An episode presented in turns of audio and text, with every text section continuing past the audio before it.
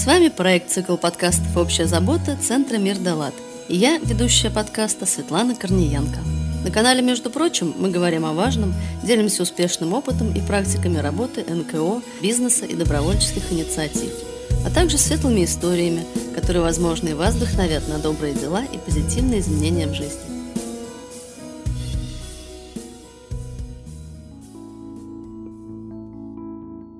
Добрый день, друзья! С 28 июня по 1 июля в Санкт-Петербурге прошла 12-я практическая конференция «Белые ночи фандрайзинга». Мне посчастливилось побывать на конференции в качестве участника и партнера. На следующей неделе выйдет репортажный эпизод с мероприятия. А сегодня, перед большим репортажем, в гостях студии подкастов «Мир Далат» Анна Орлова, председатель правления ЦРНО организация, которая выполняет функции иностранного агента, и программный директор конференции «Белые ночи фандрайзинга».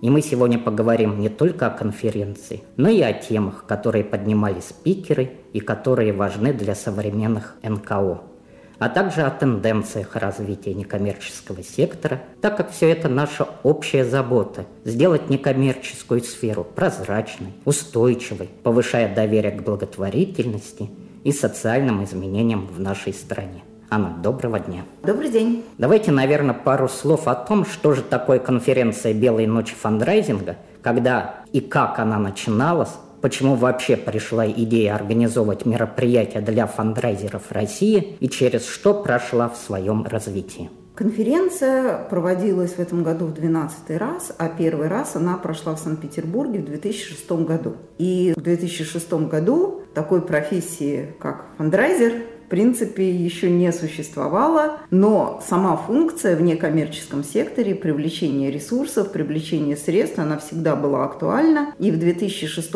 году, собственно, возникла идея обсудить, как же привлекаются средства, какие технологии для этого используются. И конференция 2006 года была практически вся посвящена грантовому фандрайзингу, рынку грантов, которых на тот момент было достаточно много представлено самыми разными фондами, в основном зарубежными. А также впервые был разговор о партнерстве, сотрудничестве с бизнесом, более активной поддержке со стороны государства. И впервые была поднята тема частных пожертвований. Прошло достаточно много времени, не 12, даже больше лет.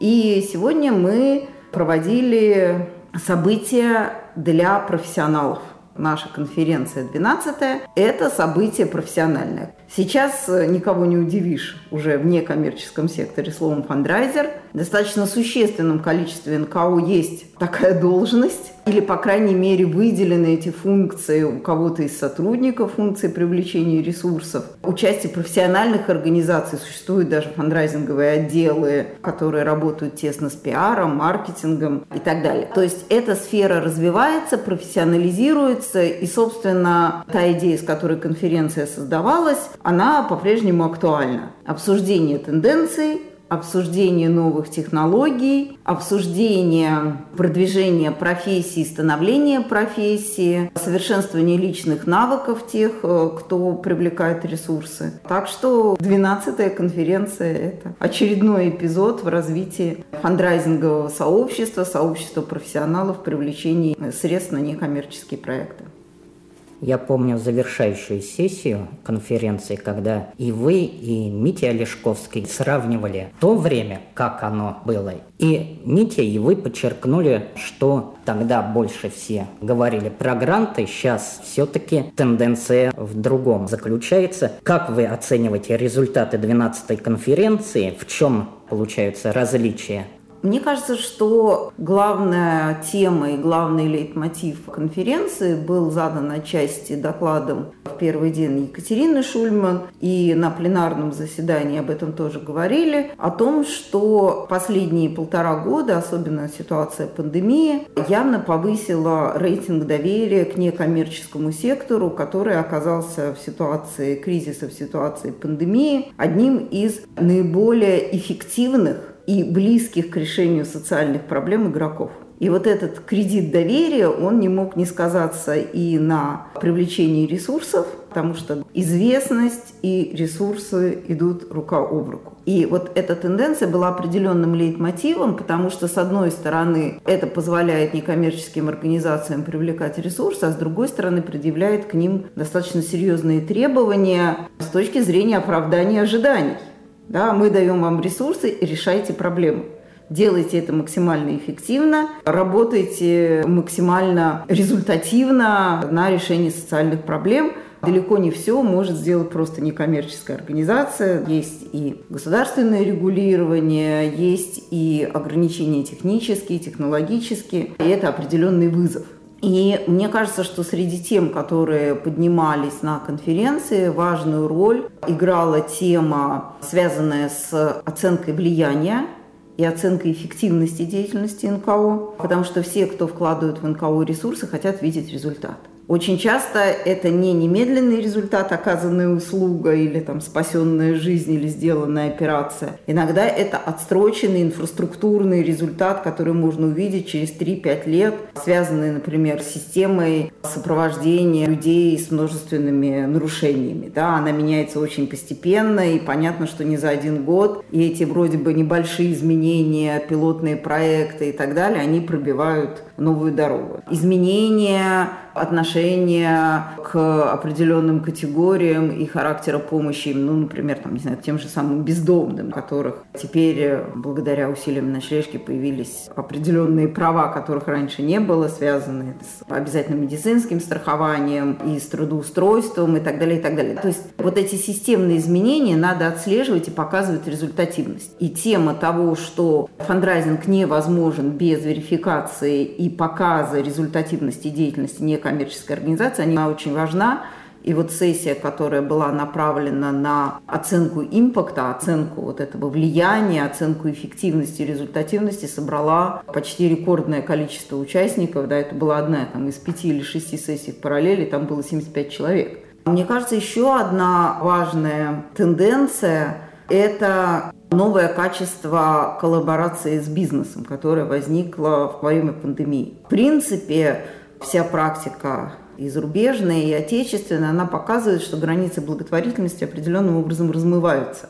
И если было четко раньше можно разделить вот это благотворительный проект, и у него были там четко определенные аудитории, источники финансирования и заданные границы. А вот это вот бизнес-деятельность или корпоративная социальная ответственность в чистом виде – Сейчас между этими двумя полюсами возникают всевозможные гибридные формы и возникают всевозможные новые варианты коллаборации между бизнес-структурами и некоммерческими организациями. Очень хорошо это видно на примере экосистем, создаваемых бизнесом, ну, например, таких как Mail Group.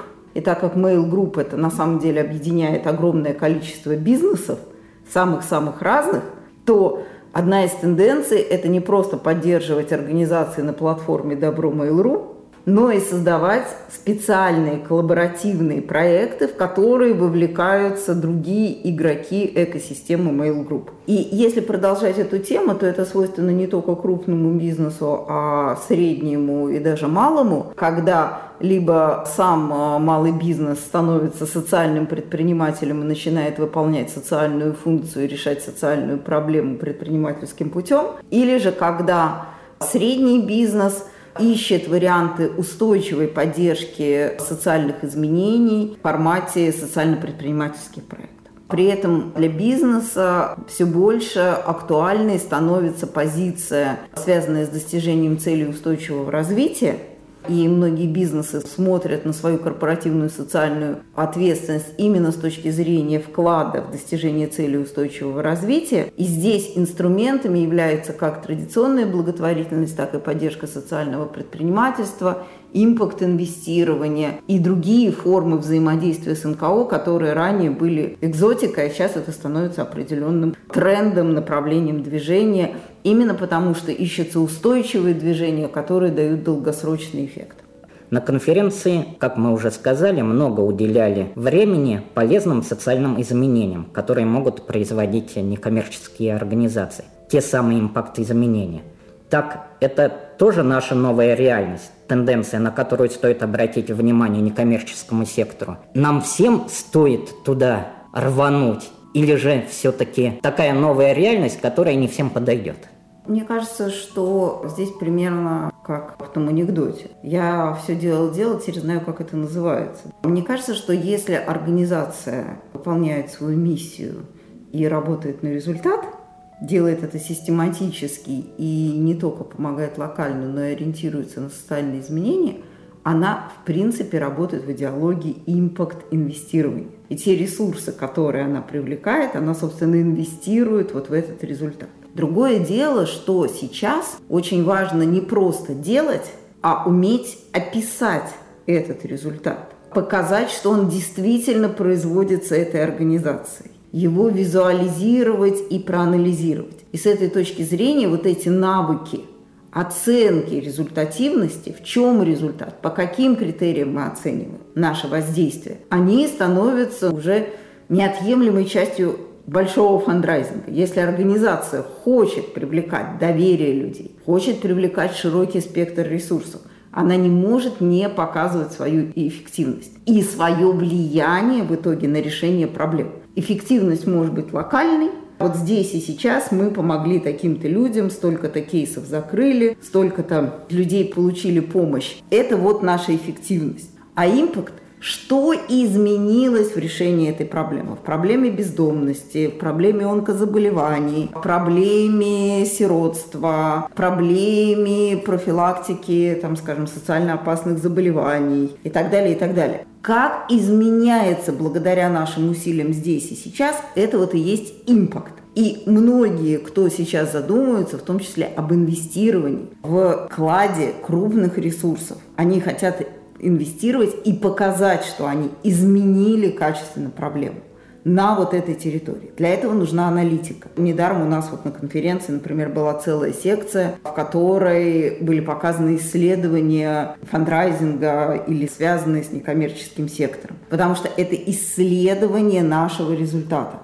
настраивание этих критериев, возможность отслеживать эти критерии, оценка результатов организации в контексте той территории, на которой она работает, это неотъемлемая часть. Без этого крупного фандрайзинга, игры в большую, в долгую, стратегически уже невозможно себе представить. Анна, может, дадим небольшие советы тем некоммерческим организациям, которые решили в своем развитии встать на путь импакт воздействия или социального предпринимательства? Ну, давайте разделим на две части. Я сейчас закончу тогда про вот оценку влияния да. и оценку импакта. Мне кажется, что любой НКО надо сделать как минимум два шага. Шаг номер один – это определиться с тремя, пятью, семью максимум параметрами, которые организация своей деятельности будет мониторить. Эти 3-5 параметров можно найти абсолютно в любой НКО. На самом деле многие НКО так и делают, но делают это, может быть, не очень осознанно и не очень анализируют те данные, которые получают, и, может быть, не очень настойчивые специально собирают. Что имеется в виду? Количество наших подопечных. Сколько было, сколько стало. Несколько лет назад мы, как э, ресурсный центр, проводили опрос НКО и поняли, что во многих не ведется даже элементарная статистика случаев. Сколько случаев мы помогли, Сколько случаев у нас вернулось обратно, сколько справились сами. Статистика возвратов – это показатель нашей эффективности. Может быть, мы один раз помогли, все хорошо, а может быть, человек нам возвращается, значит, надо другой характер помощи, другое воздействие. Я имею в виду, что это, конечно же, эти показатели, они будут зависеть от характера деятельности. У вас будут просто другие показатели. А для многих НКО, например, там, не знаю, если семья в трудной жизненной ситуации – если семья 100% сидит в фонде, всю свою жизнь, сколько этой семьи есть, это плохой показатель. Мы помогаем большому количеству семей, но при этом они не становятся самостоятельными. Соответственно, надо выбрать вот эти критерии собственной эффективности. Их не должно быть много, они должны быть очень простыми и очень понятными. И начинать собирать и отслеживать информацию по ним. С одной стороны, это очень показательно для каждой конкретной организации, для анализа ее собственной деятельности. С другой стороны, это те цифры и данные, с которыми можно идти искать ресурсы. Если мы говорим, Мы вот такому числу помогаем. И помогаем с такой эффективностью. Помогите нам стать более эффективными. Мы могли бы подключить к нашей работе больше психологов. Или усилить вот эту работу, которая дает наш самый большой эффект, но которая требует на одного человека там огромного вложения. Это цифры, результаты. Без этой базовой статистики, без этих показателей организации все сложнее и сложнее будет доказывать свою эффективность, а значит привлекать ресурсы. Это закрывает тему про инвестиции, про первые шаги и рекомендации. Если говорить о социальном предпринимательстве. С одной стороны, это очень привлекательная конструкция, потому что это путь к определенной устойчивости. Ведь социальное предпринимательство – это, по сути дела, бизнес-модель, которая решает социальную проблему. Но я ни в коем случае не ратую за то, чтобы любая организация становилась социальным предприятием. Потому что есть темы, есть проблемы, в которых построение такой модели может быть нерентабельным. И это показывает и мировая, и наша практика. Есть организации, в которых надо специально искать людей, они, возможно, не готовы осваивать бизнес-навыки и бизнес-мышление. Часто переход к предпринимательским моделям вносит ну, определенный раздрай в миссионность организации. И многие НКО обсуждают внутри даже не то, что создание модели, а вообще можем ли мы что-либо делать за деньги для своих клиентов. Это становится таким миссионным барьером и это не значит, что все должны обязательно перейти на позицию вводить платные услуги. Ни в коем разе. Это решение организации. И в этом плане важно, чтобы организация осознанно двигалась к своей бизнес-модели.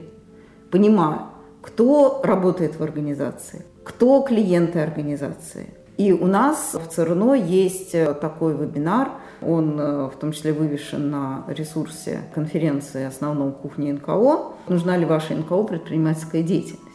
И там есть, собственно, пять шагов, пять вопросов, которые НКО должна со своими учредителями, со своим коллективом обсудить для того, чтобы решить, двигаться или не двигаться в этом направлении. Возможно, ответив отрицательно на ряд этих вопросов, организация будет развивать другие виды фандрайзинга, а их много, и корпоративный фандрайзинг, и частный фандрайзинг, и грантовый фандрайзинг. Другое дело, что социальное предпринимательство – это долгоиграющая модель. То есть это такое стратегическое решение, которое при наличии предпосылок, при наличии условий, связанных с деятельностью самой организации, может раз и навсегда ну, решить задачу того самого привлечения ресурсов и стать таким базовым экономическим инструментом поддержания деятельности НКО и решения социальной проблемы, для работы с которой это НКО создано. Ну и я хочу тоже, вот, может быть, мы так про экзотику, да, там импакт инвестирования, социальное предпринимательство, да, свой еще, может быть, спросите про целевые капиталы. Но мне кажется, что на конференции прозвучало еще несколько важных моментов. Момент, связанный с явным увеличением в прошлом году грантового финансирования, в том числе со стороны государства. Это важный сигнал от государства, который был дан в пандемию, был проведен большой антикризисный конкурс фондом президентских грантов. Сейчас создан фонд культурных инициатив под патронажем президента проходит широкий конкурс очень с большим объемом средств на проекты в сфере культуры и креативных индустрий. Вот по технологии, по которой работает фонд президентских грантов, вошли и будут продолжаться в прежнем объеме, даже, может, немножко вырастут, сами конкурсы фонда президентских грантов. И э, явно в прошлом году и сейчас мы наблюдаем рост в принципе грантовых конкурсов и грантовых инициатив, как со стороны государственных структур, например, Росмолодежи или Фонда защиты детей в трудной жизненной ситуации, так и со стороны частных фондов, и со стороны фондов, создаваемых бизнесом в регионах. И в этом плане, хотя грантовая история всегда неустойчива, но сейчас это явно время грантовых возможностей для НКО, и если НКО умеет писать социальные проекты и хорошо их реализовывать, то эти возможности, несомненно, надо использовать. Ну и, наверное, то, о чем говорили вообще в принципе на конференции много-много-много, и это ну, главный фокус, это, конечно же, частные пожертвования. Можно сказать, э, что сейчас не только в Москве и в городах-миллионниках, но в принципе во многих регионах эта технология работы со сторонниками, волонтерами, жертвователями организации активно развивается. И диджитализация, появление инструментария, появление технологий, в том числе компьютерных технологий, таргетирование, рассылки, все это помогает это поле развивать и масштабировать. И здесь, э, конечно, вот последний день конференции, он был посвящен в том числе цифровизации фандрайзинга и работы с провайдерами, потому что одно из очень важных сдвигов, которые мы наблюдаем, это то, что появились продукты, появились сервисы, которые раньше НКО изобретала каждая сама на коленке. Если раньше все практически CRM были писаны или переписаны с э, бизнеса, появляется целая линейка автоматизации систем взаимодействия, коммуникации с клиентами, да, CRM, Client Relation Management, которые заточены именно под фандрайзинг и под управленческие задачи НКО. Появляются разные варианты платежных сервисов, которые можно интегрировать. Появляются QR-коды и разные платежные виджеты. Появляются фандрайзинговые платформы, и одно из направлений, что их будет появляться все больше и больше,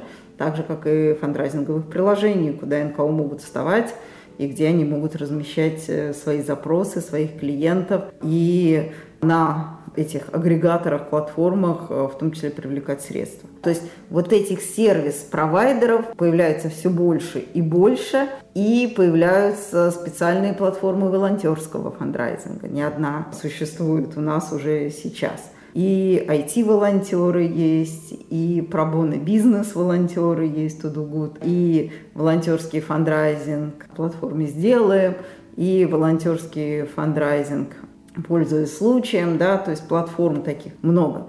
То есть вот эта вот платформенность, создание экосистемы, создание инструментов – это тенденция, которую надо осознавать и пользоваться, настраивая фандрайзинг каждый, даже маленькой НКО, потому что многие из этих сервисов базово бесплатны.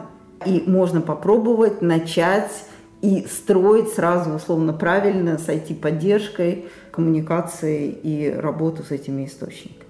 И, может быть, вот еще из таких вещей, которые мы и при подготовке конференции, на конференции самой видели, это то, что сейчас возникает все больше и больше, в том числе и в связи с использованием сервисов и с ростом, в принципе, развитием технологий сбора частных пожертвований. Их же огромное количество. Можно и в социальных сетях, и подкасты есть, и есть сбор через СМС пожертвований, есть телевизионный фандрайзинг, есть телефонный фандрайзинг фандрайзинг. То есть вот огромное количество каналов и технологий, с которыми можно работать, в каждой есть специфика. И вот в этой ситуации очень важна тема, которой мы посвятили целую вертикаль в тренинг-день, это управление НКО и фандрайзинг. Потому что сейчас фандрайзинг для того, чтобы быть эффективным, должен быть частью продуманной системы управления некоммерческой организации. И по мере того, как деятельность организации масштабируется, по мере того, как у нее появляется больше ресурсов и ставятся новые задачи по их привлечению, появляются и отделы, появляются задачи взаимодействия, пиара, фандрайзинга, маркетинга, появляются задачи набора и рекрутинга сотрудников.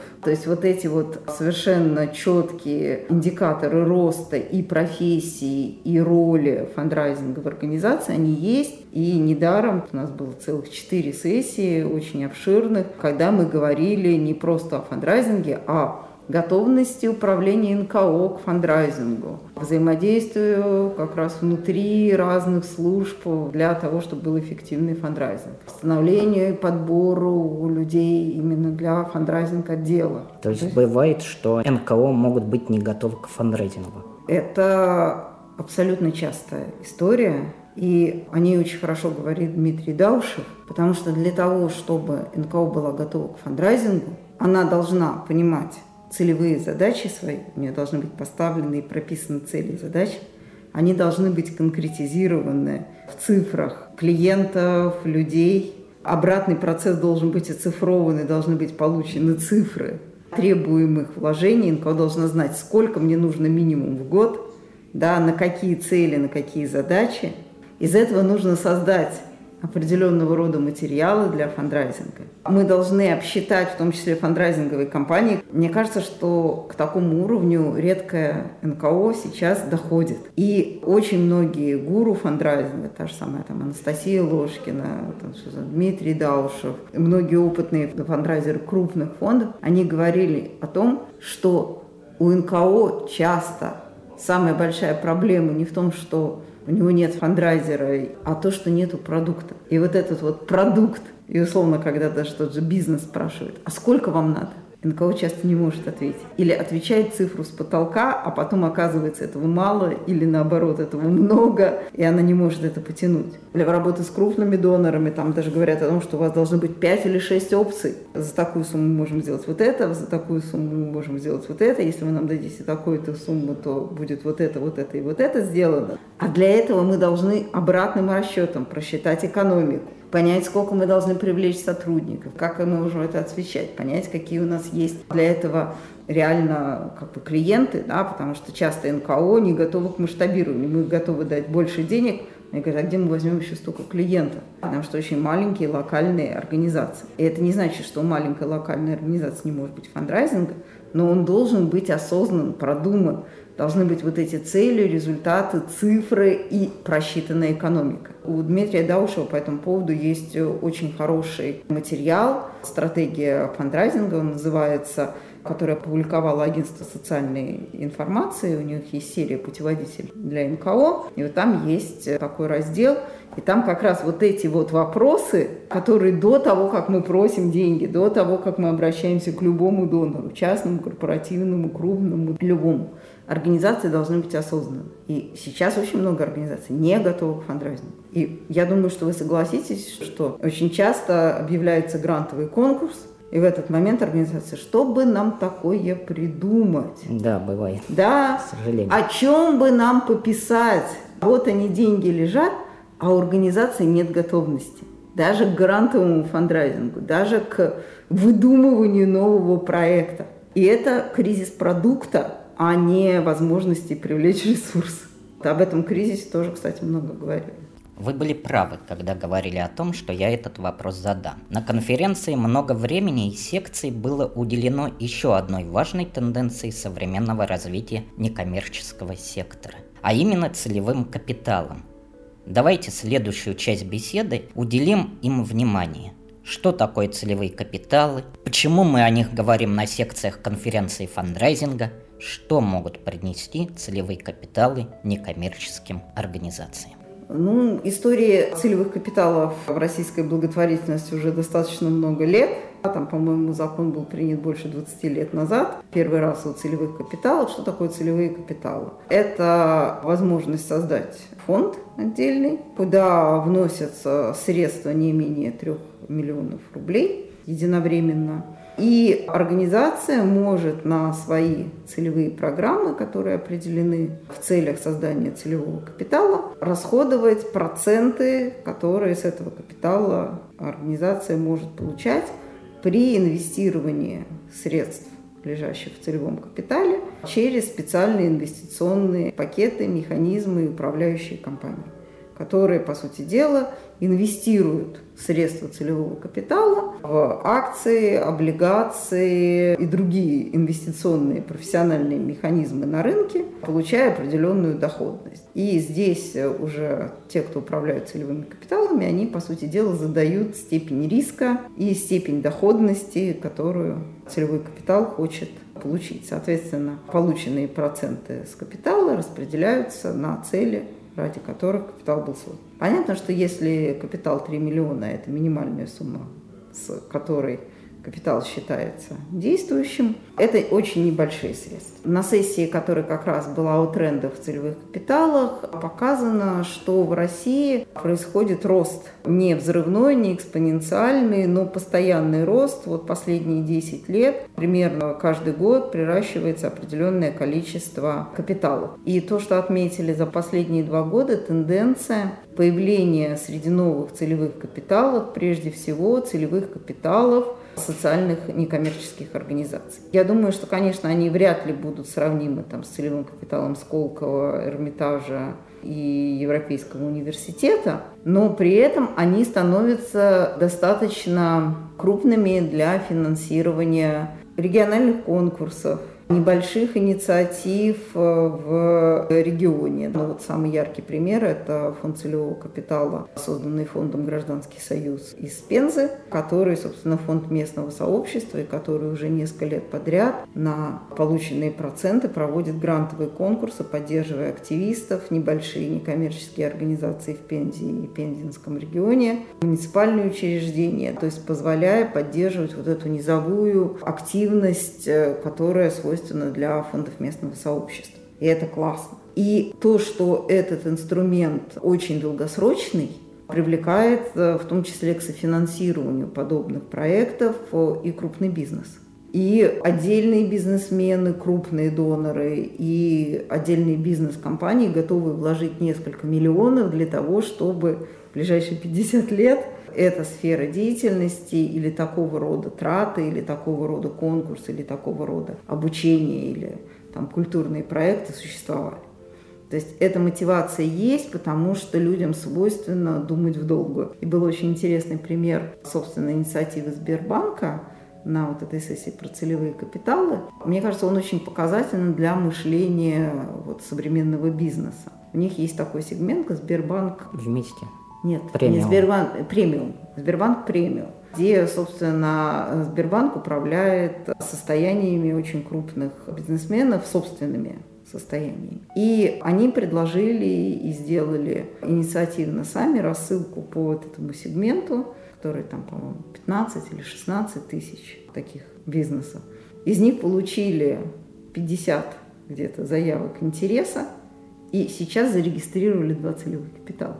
Здорово. Да, то есть и это все произошло за полгода. И мне кажется, что с одной стороны такая очень инвестиционная акция от Сбербанка, да, потому что это инвестиция в понимание, в осознание, в будущее, да, вот это такая опция для крупного бизнеса и крупных состояний, которые в России есть. С другой стороны, то, что такой отклик, пусть даже там вроде бы там 2 из 15 тысяч, но это уже реальное действие, и это определенная готовность. Да, и это просто однократная рассылка. Если мы будем об этом говорить, если мы будем предлагать такие инициативы, мы создаем определенную подушку безопасности, задел устойчивости. Но, конечно, это такое очень стратегическое решение, потому что каждая организация, которая вступает на эту дорогу, должна понимать, что средства, которые она нафандрайзила в целевой капитал, выпадают из ее сегодняшнего операционального бюджета. И очень часто именно эта дилемма стоит – мы фандрайзим, мы привлекаем ресурсы в долгую стратегически, или мы сегодня и сейчас решаем социальные проблемы. И это на самом деле очень непростой выбор – потому что острота социальных проблем, особенно вот в ситуации кризиса, пандемии, явно проявляется, и это такой выбор, это как бы обеспечивать решение этих проблем в будущем или помочь большему числу людей сейчас. У нас даже была на конференции сессия, где тоже вот Олег Шарипков, руководитель фонда «Гражданский союз», он рассказывал о том, почему вашей организации не нужен целевой капитал. Я на ней был. Это не панацея, это не обязательно то, что прописано, не надо гнаться за модой, не надо делать просто, чтобы было, потому что любое стратегическое решение в фандрайзинге требует инвестиций для его реализации будь то частные пожертвования, социальное предпринимательство, целевые капиталы, системный корпоративный фандрайзинг, волонтерский фандрайзинг, что не возьмешь, это требует инвестиций.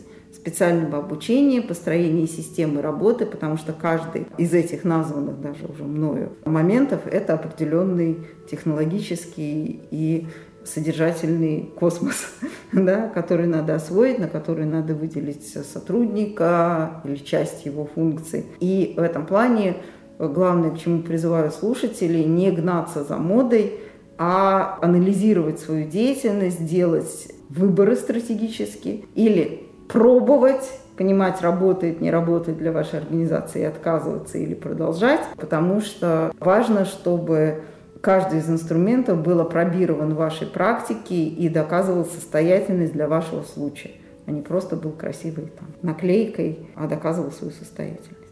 В нашем разговоре мы словно собираем некий пазл или мозаику из тенденций, которым была посвящена конференция «Белой ночи фандрайзинга».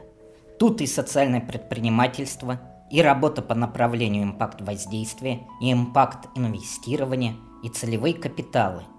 По сути, все это части системного развития некоммерческого сектора, и все это про устойчивость организаций.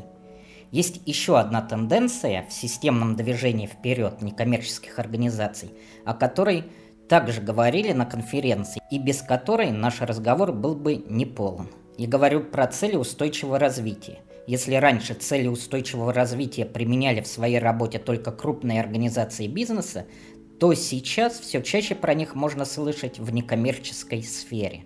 Так что же такое цели устойчивого развития и какие плюсы для НКО они могут открыть? Цели устойчивого развития были приняты, я сейчас боюсь ошибиться, по-моему, в 2016 году Организацией Объединенных Наций. Их 17 целей. Что это за цели? Эти цели сформулированы как цели, которые позволят решать социальные, экономические и экологические проблемы всего человечества в перспективе до 2030 года они были сформулированы. И эти цели, они, собственно, фокусируются на тех проблемах человечества, которые затрагивают все страны, все сектора, вне зависимости от экономического, политического, социального устройства, и которые объединяют, по сути дела, всех людей на Земле.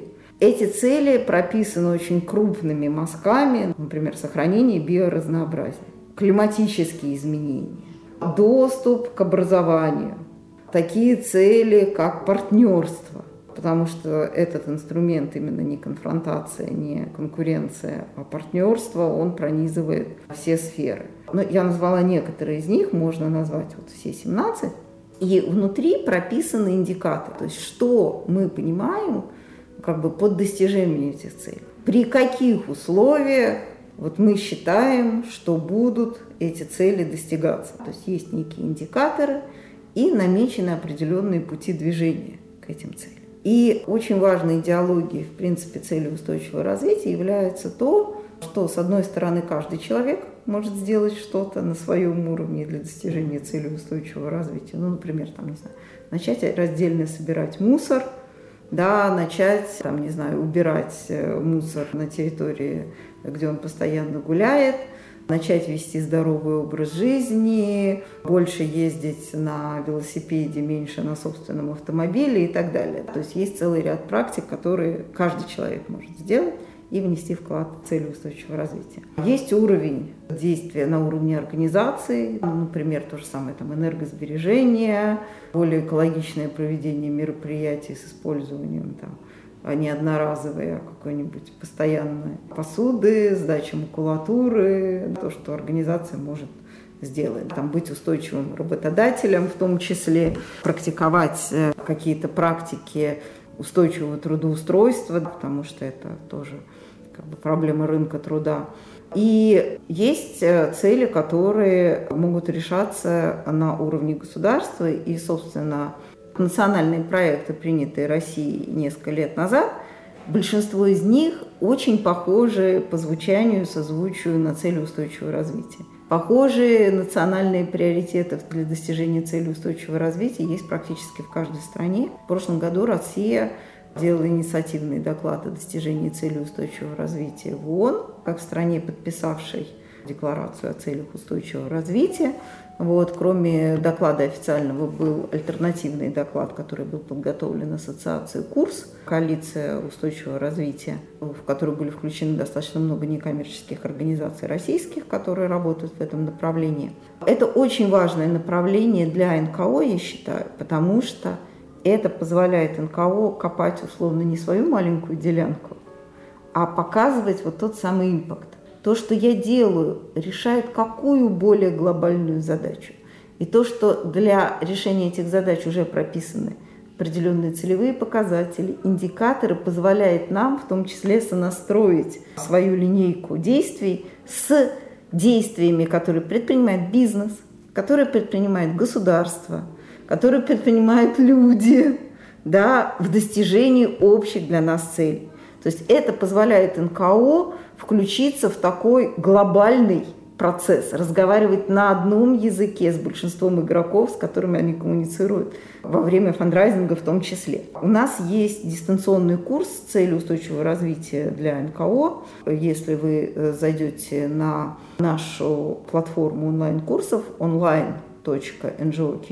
online.ngokitchen.ru, там есть курс э, «Цели устойчивого развития для НКО», и, собственно, там вы можете более подробно посмотреть, как разные организации подключаются и ставят во главу угла те или иные цели устойчивого развития.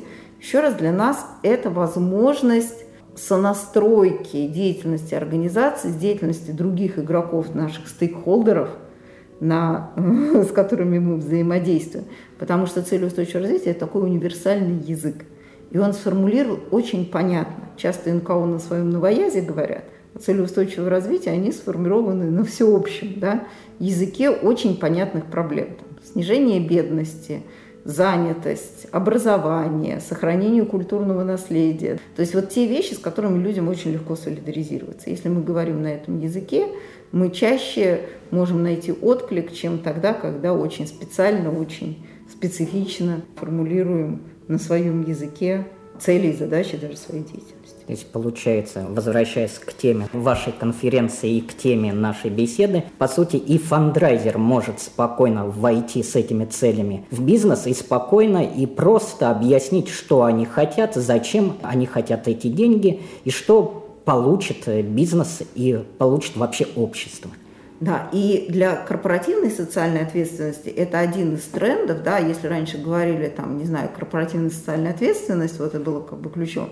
Сейчас, говоря о взаимодействии с бизнес-сектором, мы говорим о том, что бизнес действует в целях устойчивого развития, это парадигма, которая, я думаю, достаточно надолго. И большинство программ корпоративной социальной ответственности формулируется в интересах решения тех или иных целей устойчивого развития. И в этом плане, если мы действуем в тех же самых целях, у нас больше шансов найти общий язык э, с крупным бизнесом, потому что это вот некое движение, управление действий, которое объединяет все больше и больше организаций, людей, территорий во всем мире. У нас получилась очень насыщенная беседа и очень интересная. Друзья, я Приглашаю вас подписаться на наш подкаст, послушать этот эпизод, другие эпизоды. Слушайте нас в Apple Podcast, SoundStream, на Яндекс Музыке, ВКонтакте и в других приложениях, где существуют и живут подкасты. Подписывайтесь, ставьте нам оценки. Будем благодарны, если вы напишите отзывы и дадите нам обратную связь. Анна, у нас традиция по завершению выпуска – вы можете обратиться к нашим слушателям с любым сообщением. Коллеги, я была очень рада поделиться своими соображениями про белую ночь фандрайзинга. Я вам желаю всяческих успехов в фандрайзинге и очень советую думать не только про день сегодняшний, но и про день завтрашний, это сейчас очень важно для того, чтобы ваш фандрайзинг был эффективный. И приглашаю воспользоваться онлайн-курсами, среди которых есть тоже курсы про фандрайзинг. Это поиск средств для НКО, корпоративный фандрайзинг, э, предпринимательская деятельность НКО, э, которые размещены на нашем портале онлайн-курсов онлайн Kitchen.ru. Спасибо, Анна. Дорогие слушатели, спасибо вам за то, что вы вместе с нами – мы, команда студии подкастов, работаем как медиаплощадка для некоммерческих организаций. Приходите к нам, приходите к нам в подкаст, рассказать о своих проектах. Будем рады. Всего доброго. Эпизод подготовлен в рамках проекта «Цикл подкастов «Общая забота», реализуемого с использованием средств гранта президента Российской Федерации, предоставленного Фондом президентских грантов.